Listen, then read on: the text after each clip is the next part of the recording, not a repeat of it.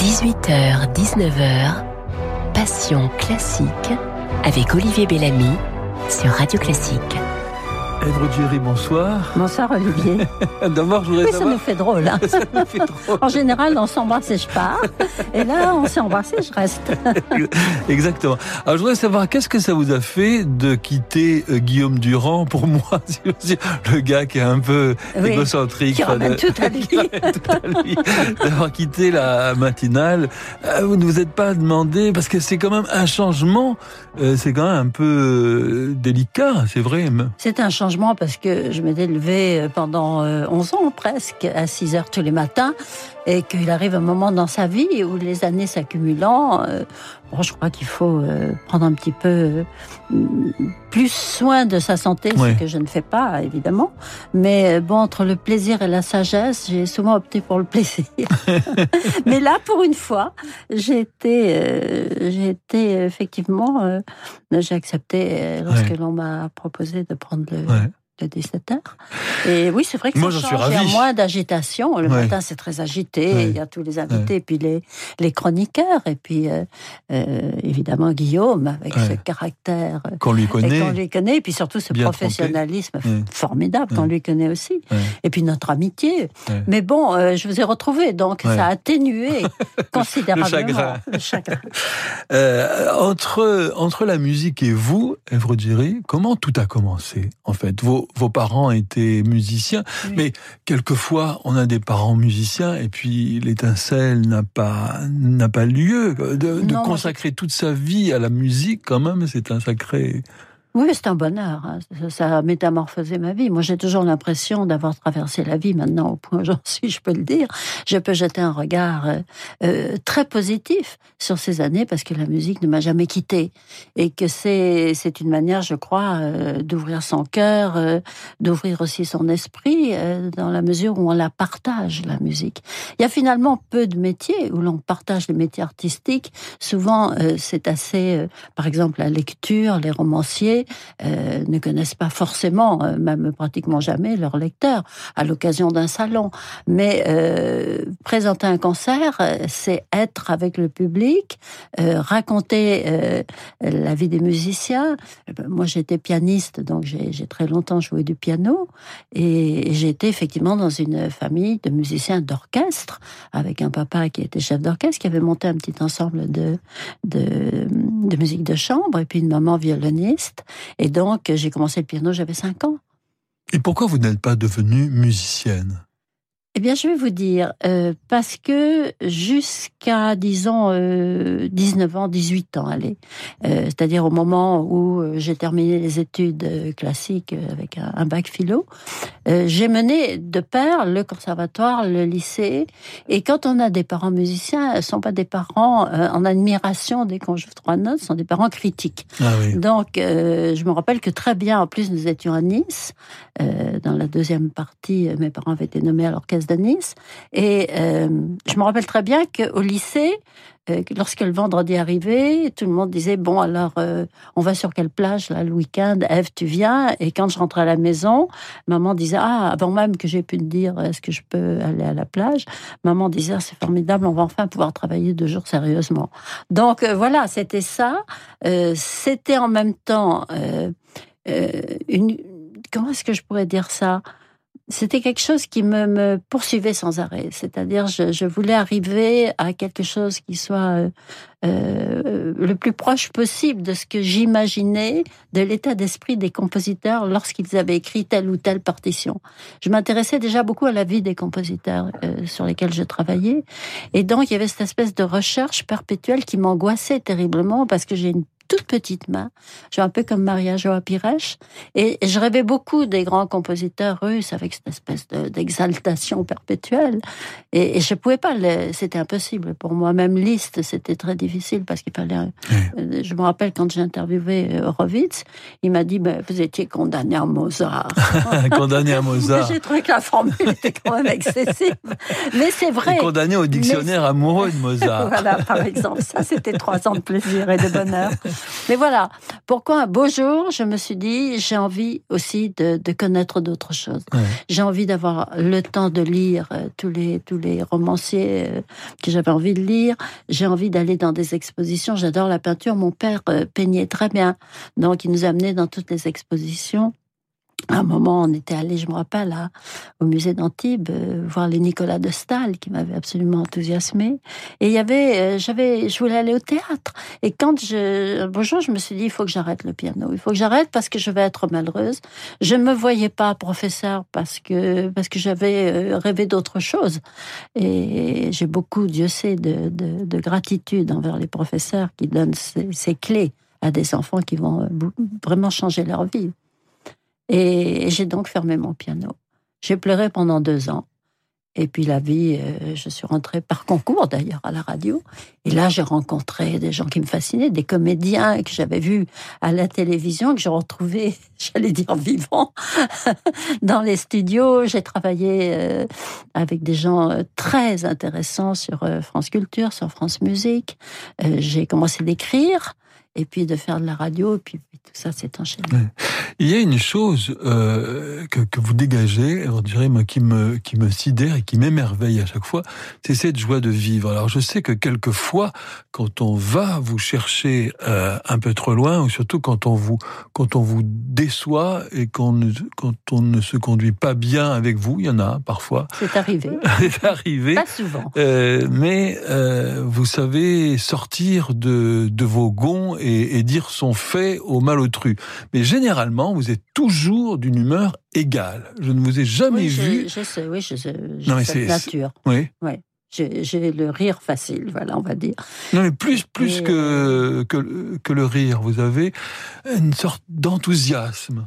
Mais je crois qu'il n'est pas un matin euh, où je ne me réveille pas en me disant Ah, chouette, il y en a un jour de plus. J'ai en même temps le sentiment très présent de la fin de quelque chose, c'est-à-dire d'une vie, le moment où on la quitte, et, probablement parce que je- je- j'essaie d'en déguster le plus possible des bonheurs qu'elle peut offrir et des malheurs qu'elle peut offrir, parce que c'est un enseignement quand on arrive, quand on parvient à les traverser. Là, je pense à ces familles qui ont perdu ces deux, euh, soldats et, et du drame, même si on est préparé. Rien ne prépare euh, à la mort d'un enfant. Euh, c'est pas dans l'ordre des choses. Il y a une chose aussi euh, qui, qui me touche beaucoup chez vous, Œuvre Dury, c'est que parfois, ça je me rappelle, c'est Daniel Barenboim qui m'avait dit ça, qui m'a dit, il faut jamais séparer, quand on est un musicien, l'amour pour la musique et l'amour pour les autres. Oui, Et ça, vous l'avez. Et ça, vous ne séparez pas. Pour vous, c'est pas euh, la musique comme une tour d'ivoire dans Non, laquelle vous tout. vous réfugieriez. Euh, c'est quelque Non. chose de vivant. Ça rentre, ça sort. Il y a des, il y a des grands artistes, de très très grands artistes qui sont des des euh, amis, des proches. Mais il y a aussi ceux qui sont à l'écoute. Et, Oui. et, et vous- vraiment, vous êtes ce, ce, ce lien entre entre les deux et vous êtes très attentive euh, ben, au malheur du monde. Oui, oui. Et par moments, c'est très difficile. Je trouve qu'en ce moment, on vit des années très difficiles où on voit euh, l'Europe euh, euh, se diriger vers des partis que l'on connaît pour savoir où ça mène, inéluctablement. Et, je voudrais autre chose. Mais bien sûr. Quoi Quoi Vous bah, je, quoi? voudrais, je voudrais, je voudrais que les, les gens se parlent. Parce que quand on se parle, la peur recule. Et aujourd'hui, ce qui est, ce qui est euh, terrible, c'est que la, la, la parole même est, est assez euh, euh, emprisonnée.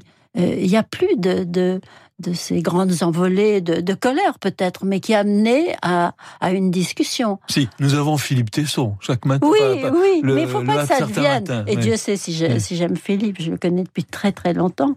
Mais il faut pas que ça devienne euh, euh, comment dire, la- une, la caractéristique d'une carrière. On peut pas passer sa vie à piquer des colères Ou à s'indigner ou à s'indigner. Voilà. Euh, mais, mais je veux dire que euh, la musique a cette, euh, cette, vertu, cette vertu, oui. Il s'agit vraiment de vertu, de faire que euh, c'est formidable parce que personne dans un orchestre ne demande à l'autre quelle est sa religion, euh, quel est son parti, etc. Parce qu'on a un but commun, c'est de créer le dans les meilleures conditions possibles du bonheur qu'on va partager avec les autres dans une salle de concert ou à travers un enregistrement. Et ça donne un autre regard sur la vie. Et moi, je crois que ce regard qui est très positif, j'aime vraiment les gens. Euh, personne ne, je me suis jamais dit, oh, cette personne m'intéresse pas. Euh, là, en venant, le chauffeur taxi était furieux parce qu'on lui avait collé une contravention. Alors je lui ai donné une leçon pour ne pas payer sa contravention, en lui expliquant ce qu'il fallait faire très vite, etc. En sortant, il m'a dit je vous offre la course. J'ai dit il n'en est pas question, tout travail mérite salaire. Et, et, c'est bon, j'aurais pu m'en dispenser, puisque je sais euh, qu'après, quand j'arrive, si je parle trop avant, j'ai des cordes vocales malheureusement extrêmement fragiles. Et ce fameux chat Et ce chat qui s'accroche depuis des années. En fait, je suis asthmatique assez gravement. Et je sais qu'il ne faut pas que je parle trop. Mais en même temps, je voyais tellement dépité. Je voyais dans le rétroviseur, il avait l'air tellement dépité. Euh, c'est rien. C'est quoi? C'est dix minutes de course euh, où on parle. Mais voilà, bon, pourquoi pas Et pourquoi pas? Est-ce qu'il faut euh, réserver euh, sa parole pour ceux qui la méritent? Mais tout le monde la mérite. Et c'est parce que justement, maintenant, on ne se parle plus. On passe à travers. Même vous m'envoyez des SMS. C'est vrai. Au lieu de m'appeler en me disant ma petite Ève, c'est, ton Olivier. en faisant des, des chatteries par téléphone. Èvre Jerry, c'est le moment de vos petites madeleines musicales. Mm. Hommage, voici la première.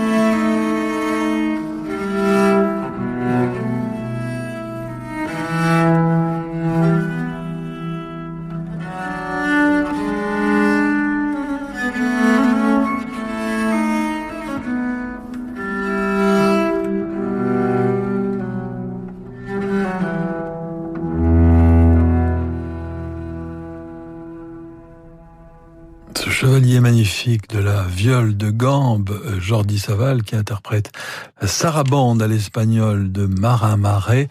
Euh, et ça vous rappelle, j'imagine, Èvre Jerry, tous les matins du monde. Bien sûr. Avec ce cher Jean-Pierre Mariel qui nous a quittés euh, récemment. Ça m'a fait beaucoup de chagrin. Parce que je l'avais connu il y a très très longtemps, quand je débutais à la radio. J'étais assistante d'Alain Barrault pour la Tribune de l'Histoire. Et euh, il y avait des comédiens, des textes qu'écrivait Alain Decaux ou Jean-François Cap ou Castelot, et qui étaient interprétés avec répétition et tout, et donnés après en direct à la radio. Et il y avait des, comédiens formidables. Et entre autres, il y avait euh, effectivement euh, Jean-Pierre Marial, avec lequel j'ai piqué des fous rires. Mais on s'est tellement, on a tellement ri ensemble. Et en même temps, je sentais chez lui euh, quelque chose qui était comme il se trompait sur personne.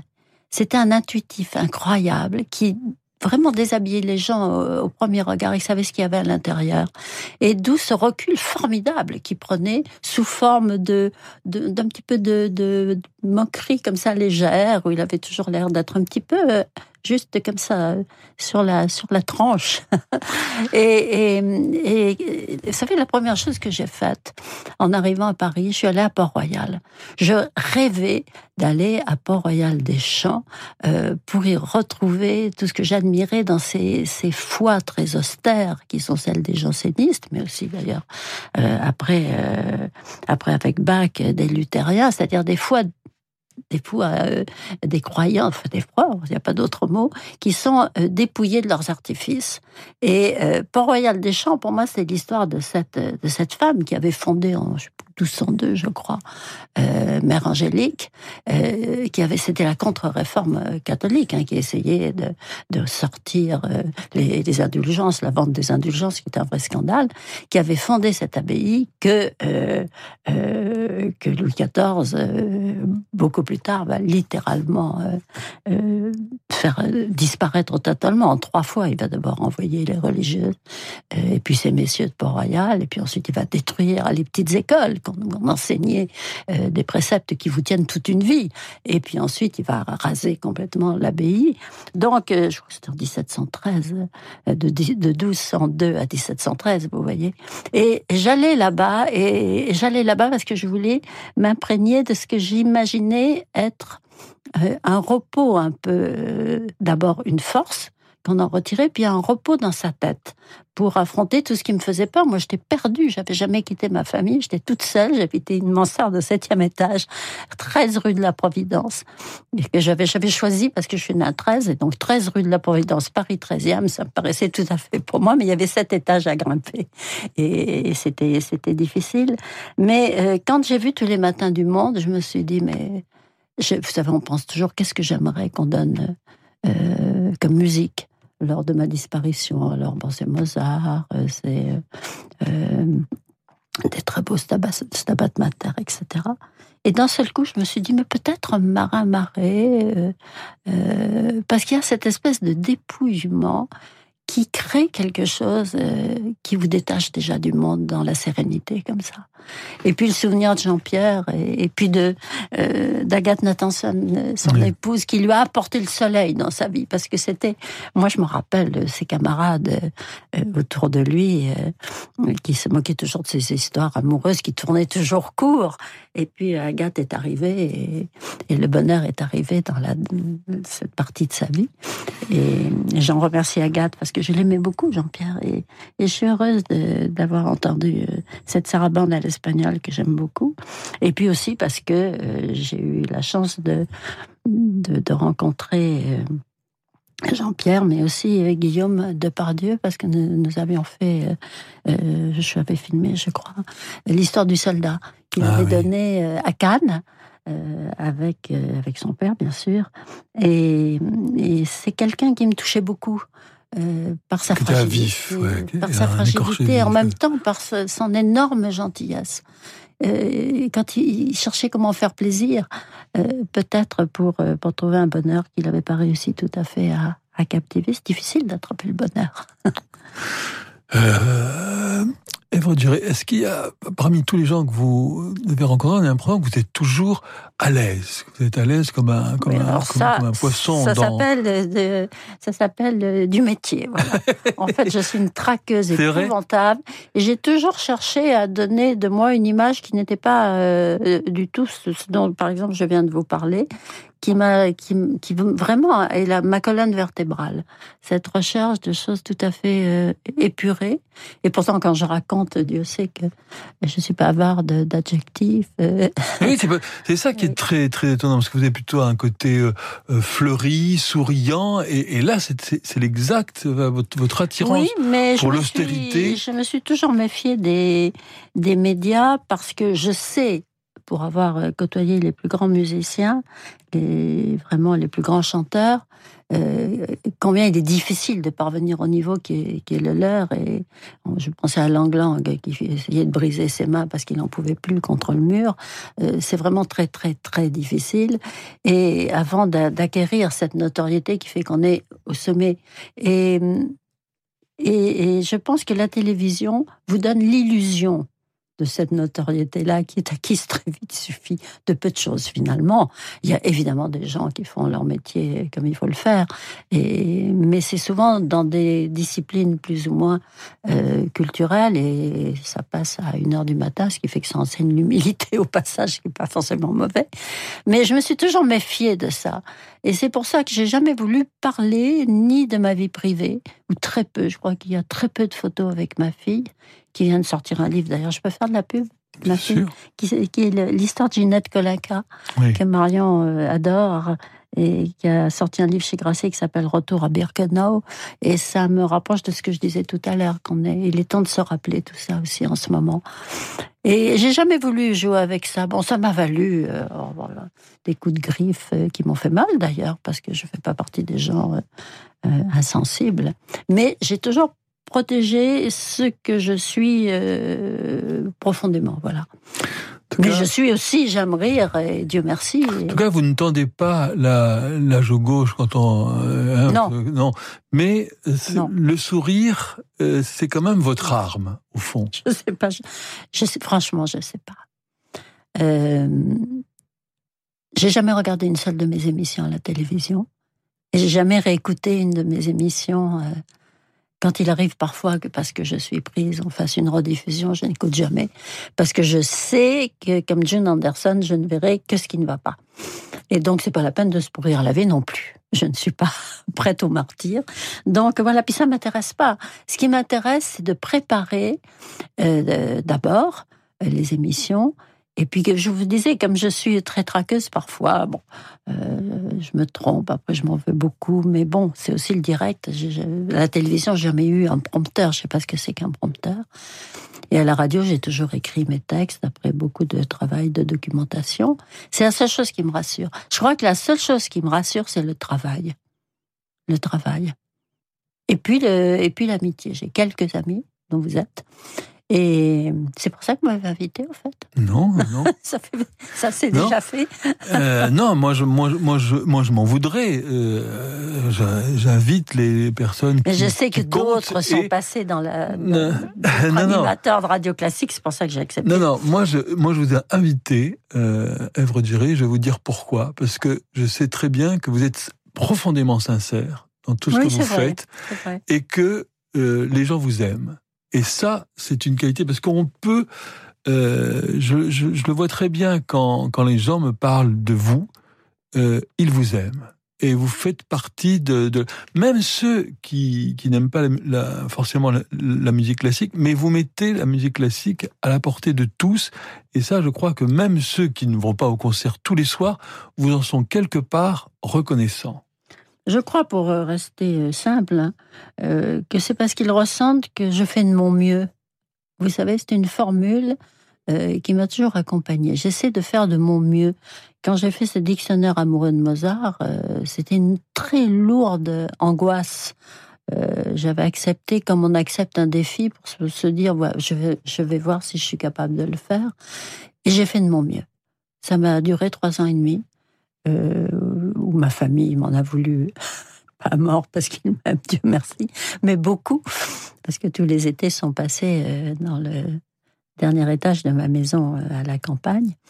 Et je l'ai fait, voilà, pour dire, bah, de temps en temps, il y a des choses qu'il faut faire pour soi, pour se prouver que. Puis après, on les partage, et si ça rend, le porte du bonheur au lecteur, tant mieux. Et il y a quelque chose qui va apporter du bonheur aux auditeurs, c'est votre deuxième petite Madeleine musicale.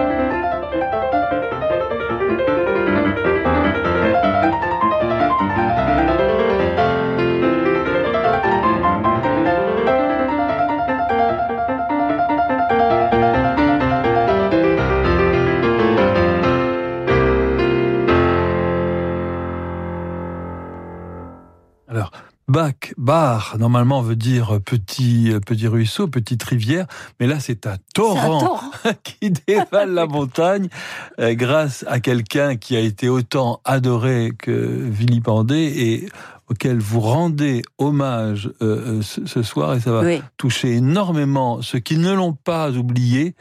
Euh, parce que l'oubli est ah, malheureusement contagieux. Oui, et c'est Alexis Weissenberg. Oui, grand, grand pianiste que j'ai eu le plaisir de, connaître. J'ai travaillé avec lui, euh, qui est un homme absolument délicieux dans le, quotidien. Et euh, j'ai hésité parce que il joue trop vite évidemment. Mais c'est Bach l'italien.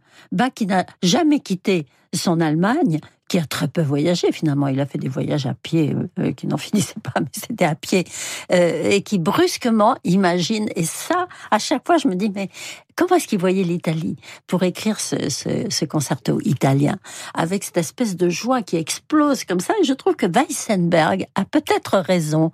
C'est peut-être une bonne idée de le jouer comme ça. Donc, en même temps, c'est l'occasion de le retrouver. Evre Jerry, c'est le moment d'une page de publicité et nous nous retrouvons très vite pour la suite de votre programme. Comment répondre aux enjeux alimentaires d'aujourd'hui et de demain? Quelle place pour l'innovation dans l'agriculture? Comment produire plus et mieux? Fabrice Lundi y répond dans L'intelligence alimentaire en question, chaque jeudi à 7h29 sur Radio Classique. Un programme proposé par InVivo, premier groupe coopératif agricole français. Un immeuble, c'est une histoire. Pour la foncière Georges V, société du groupe Christian Mahout, la valeur d'un bien immobilier ne s'évalue pas seulement au meilleur prix, mais aussi dans le respect de la transmission du patrimoine familial. La foncière Georges V, un savoir-faire unique dans l'acquisition d'immeubles à Paris. Et avec la foncière Georges V, retrouvez chaque jour Christian Morin dans Tous Classiques à 9h30 sur Radio Classique.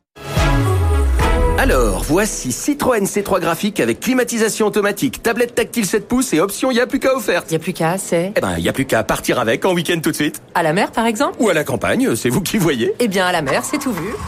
Bon week-end Jusqu'au 18 mai, avec les offres sur place et à emporter Citroën, profitez de Citroën C3 graphique suréquipé disponible immédiatement à partir de 12 490 euros. Citroën. Offre valable jusqu'au 21 mai sous conditions de livraison et selon stock disponible. Détails sur citroën.fr. Bonjour, je m'appelle Jean-Luc, j'ai 45 ans et je vis à la rue. Alors s'il vous plaît, faites un petit geste pour m'aider et réduisez votre impôt sur la fortune immobilière. Merci, monsieur dame. Donner à la Fondation Abbé Pierre permet d'aider les plus démunis tout en réduisant votre IFI de 75% du montant de vos dons. Aidez-nous à agir. Donnez sur don.fondationabbépierre.org. Je m'appelle Alban Dogliani et je recrute avec LinkedIn Jobs. J'ai créé un réseau d'agences immobilières réparties partout en France. Récemment, j'étais à la recherche d'un nouveau commercial. LinkedIn Jobs m'a trouvé le candidat idéal, Jonathan. C'est quelqu'un qui donne le meilleur de lui-même dans tout ce qu'il entreprend, avec un grand sens du service client mais aussi de relations humaines. LinkedIn Jobs, une nouvelle embauche toutes les 8 secondes. Publiez votre offre aujourd'hui sur linkedin.com slash publier et bénéficiez de 50 euros de réduction sur votre premier poste. Issu de LinkedIn Data, novembre 2018. Conditions générales sur linkedin.com slash publier. Les étoiles du ballet du Bolchoï vous donnent rendez-vous en direct de Moscou au cinéma pour un programme exceptionnel. Dans Carmen Suite, la sensualité de la sulfureuse héroïne se révèle dans une danse épurée sur une musique de Chédrine inspirée du chef-d'œuvre de Bizet. Cette performance sera suivie de Petrouchka, la nouvelle création du Bolchoï, sur une chorégraphie pleine de délicatesse signée Edward Klug. Carmen Suite Petrouchka, deux ballets palpitants à vivre le dimanche 19 mai à 17h au cinéma, partout en France. Le département des Hauts-de-Seine et Insula Orchestra vous invitent à mettre le cap sur le Canada. L'orchestre du Centre national des arts du Canada interprète la magistrale symphonie numéro 2 de Brahms, puis propose un programme présentant le destin de quatre femmes à travers un impressionnant dispositif de projection vidéo en quatre dimensions. Rendez-vous les 17 et 18 mai à la scène musicale à Boulogne-Billancourt. Réservez vos places à partir de 10 euros sur lascènemusicale.com. Les Hauts-de-Seine, la vallée de la culture. Ford. Allez, pendant les Ford Days, bénéficiez d'offres exceptionnelles sur plus de 3000 SUV Ford EcoSport prêts à partir et profitez d'une reprise de votre véhicule plus 5000 euros. C'était bien là, Teddy T'as l'air sceptique. Je suis sûr que tu peux faire encore mieux. Ok. Pendant les Ford Days, profitez de l'offre Ford reprise plus 5000 euros sur 3000 SUV Ford EcoSport tout équipés, prêts à partir dans le réseau Ford. Excellent. C'est Teddy qui l'a dit. Ford. Offre de reprise aux particuliers non cumulable pour commande jusqu'au 31 mai d'un Ford EcoSport 9 hors trend en stock dans le réseau Ford participant. Voir Ford.fr. Et si le son que vous entendez était celui de l'avenir? C'est le son de la chaîne de tri installée à Chagny en Bourgogne. Elle sépare les déchets organiques des ordures ménagères pour les convertir en biogaz. Injectée dans le réseau, cette énergie peut alimenter 2500 logements pendant un an. La transition écologique, il y a ceux qui en parlent et ceux qui la font. Pour en savoir plus, gazenergiedespossibles.fr. L'énergie est notre avenir, économisons-la. Savoir accompagner un projet d'entreprise prometteur, c'est un métier. Chez Arkea, nous sommes 10 500 à concevoir des solutions financières innovantes pour accompagner chaque jour les projets de nos clients. Arkea, entrepreneur de la banque et de l'assurance au service des territoires. Et avec Arkea, retrouvez chaque jour Fabrice Lundi dans Territoire d'Excellence à 6h55 sur Radio Classique. 18h, 19h, Passion classique avec Olivier Bellamy sur Radio Classique. Evro Jerry, vous nous avez parlé du, du travail et Mhm. c'est vrai qu'il faut toujours travailler, il n'y a pas de, Ah oui. il n'y a pas de secret. Mais que- comment vous pourriez expliquer euh, votre euh, la durée quand même, euh, la, la durée de, de votre de votre carrière. Enfin, je veux pas vous transformer en statue de, Ah non, de du marbre, commandeur. du commandeur. Mais quand même, c'est assez exceptionnel d'être. euh, Moi, j'ai eu cette chance euh, que je crois peu en, aujourd'hui, en tout cas, mais c'était aussi une autre époque, mais de n'avoir jamais proposé un projet, jamais connu quelqu'un qui puisse parler de moi. Euh, on m'a toujours appelé. Ça, c'est quand même une chance extraordinaire. Ça a commencé par Pierre Vigne, sur donc France vous, Inter. donc vous, ne- vous ne faisiez pas peur. Votre force, c'est que vous ne faisiez pas peur aux gens qui vous appelaient. Parce Oui. que quelquefois, on peut dire, ah là, là, il, ou elle va me faire de l'ombre. Non, je pense que j'avais l'air de quelqu'un de, sé- enfin, de sérieux dans son travail, en tout cas. Euh, J'écrivais des contes fantastiques pour les enfants, pour l'oreille en coin, qui était une émission très novatrice euh, sur France Inter. Et un jour, le comédien, je crois que c'était Jean Topard, me semble-t-il, n'était pas là. Et c'est euh, Pierre Vine a appelé, qui était le directeur des programmes, et a dit euh, Tu as qu'à le lire, ton conte. Donc j'ai lu mon conte et il m'a dit Oh, mais moi j'aime bien ça, tu, bon, tu, les, tu les liras maintenant. C'était peut-être pour faire des économies, remarquez, mais enfin bon, puisque j'étais payée comme assistante, mais pas comme. Mais, Et puis après, c'est Eliane Victor, après, ça a été Pierre Desgroupes. mais d'une voix, d'une voix singulière, vous avez fait, euh, vous avez fait une, une identité. Euh, Oui, parce ça que c'est- bizarre parce que j'ai pas de voix du tout. Tous les gens me parlent de ma voix. euh, euh, je sais qu'une année, je crois que c'était Match peut-être, où, où le Figaro avait fait le portrait d'une femme qui serait idéale. Donc il y en avait une, c'était pour ses yeux, l'autre c'était pour euh, son corps, l'autre, et puis il y en avait une pour la voix et c'est tombé sur moi.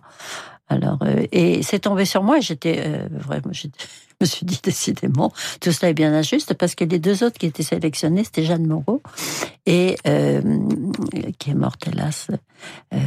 Comment s'appelle-t-elle Del- Delphine Seyrig. Non, non, pas Non, du non. tout. Non, euh, Annie, Annie Girardot. Ah, Annie Girardot. Donc vous voyez, Ah, c'était qui avait vraiment. une voix euh, à la mitraillette, oui. oui, mais elle avait cette voix très particulière Oui. qui accrochait. Oui. C'était une voix qui accrochait comme ça. vrai. Vous savez, comme ces plantes, euh, quand on se balade dans un pré, il y en a qui En tout cas, s'accrochent. des voix reconnaissables. Et, Oui. et vous, qui êtes une amoureuse et une connaisseuse ô combien de, de l'opéra, vous savez très bien que ce qui accroche, Mm. euh, C'est le timbre. c'est bah, c'est ça. C'est le timbre. Alors, si en plus il y a un petit défaut, vous savez, moi j'adore les, les gens qui ont un léger euh, strabisme, parce que je trouve que ça donne un charme incroyable. Et dans les voix, c'est ça aussi. Alors moi, je sais que je prononce très mal les O. Je sais pas prononcer les O. Et c'est peut-être le côté Limoges, je sais pas, où je suis née. Mais euh, toujours est-il que ça, c'est quelque chose qui doit retenir l'attention. On me parle toujours de ma voix, et à chaque fois je dis écoutez, j'en ai pas, sans micro, on m'entend pas au quatrième rang de fauteuil. J'aurais adoré avoir une voix, mais j'en ai pas du tout. Èvre Jerry, euh, il y a une musique mystère dans Mhm. cette émission. Écoutez, ça va vous rappeler des souvenirs.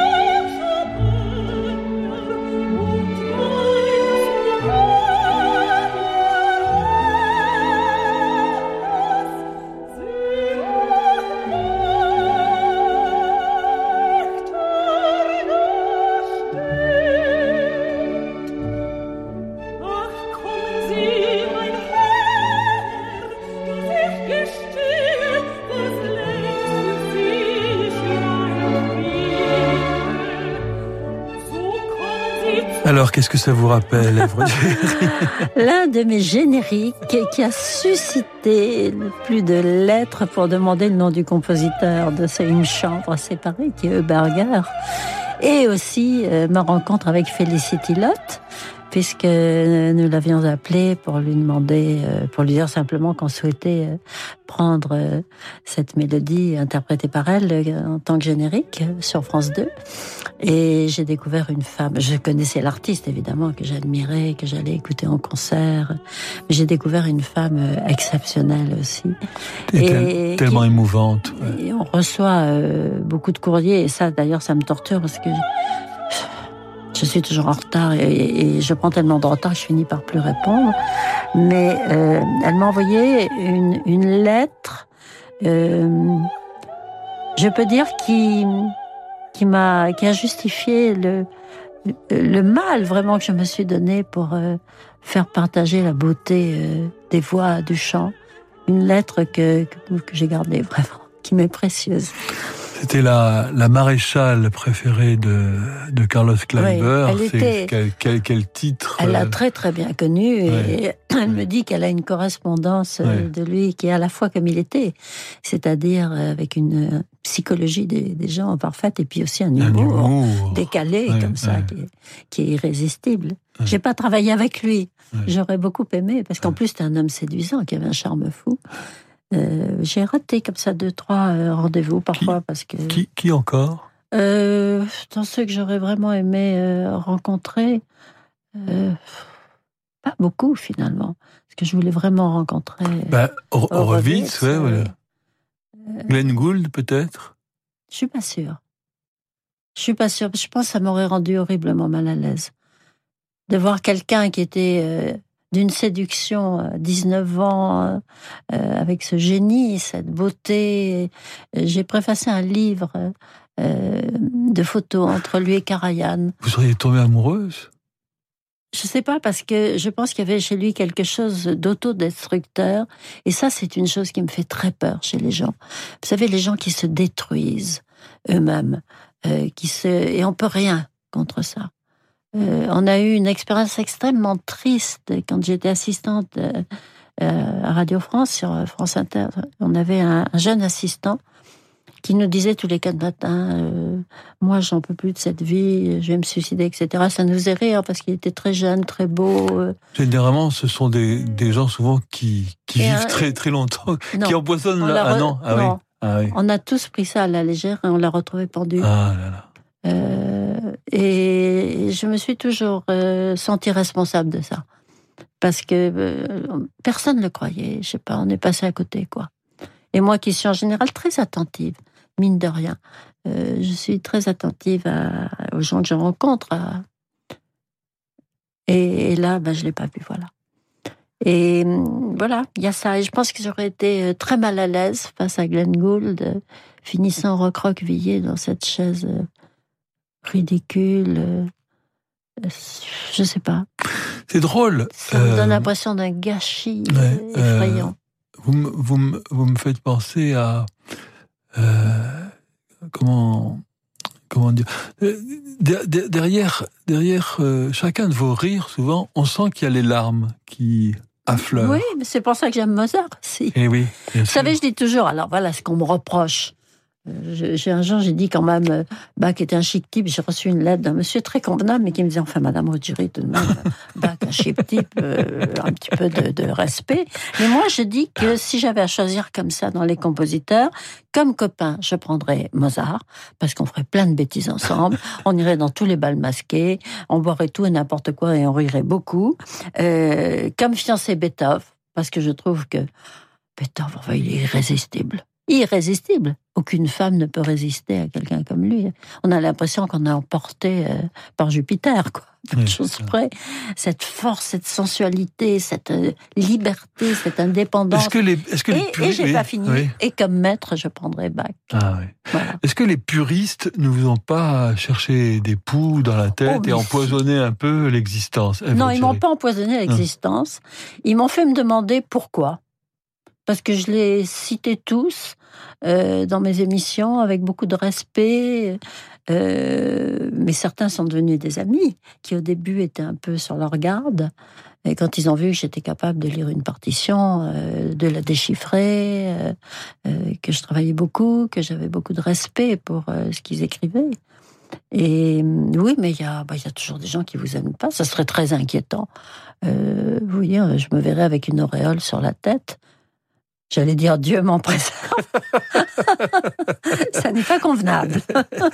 Alors, justement, vous parlez de Dieu, il y a quelque chose de divin véritablement dans la musique de Mozart, bien sûr, mais dans un de ceux qui, en quelque sorte, sont, sont continuateurs. Enfin, pour pour les voix et pour l'opéra, c'est Richard Strauss et ce, Mm. ce trio final du Chevalier à la, à la Rose que vous avez euh, choisi, Jerry. euh, Ça, vous vous souvenez d'un concert particulier ou d'un moment d'émotion où vous avez senti, où là les larmes affleuraient un peu plus que de raison jusqu'à couler?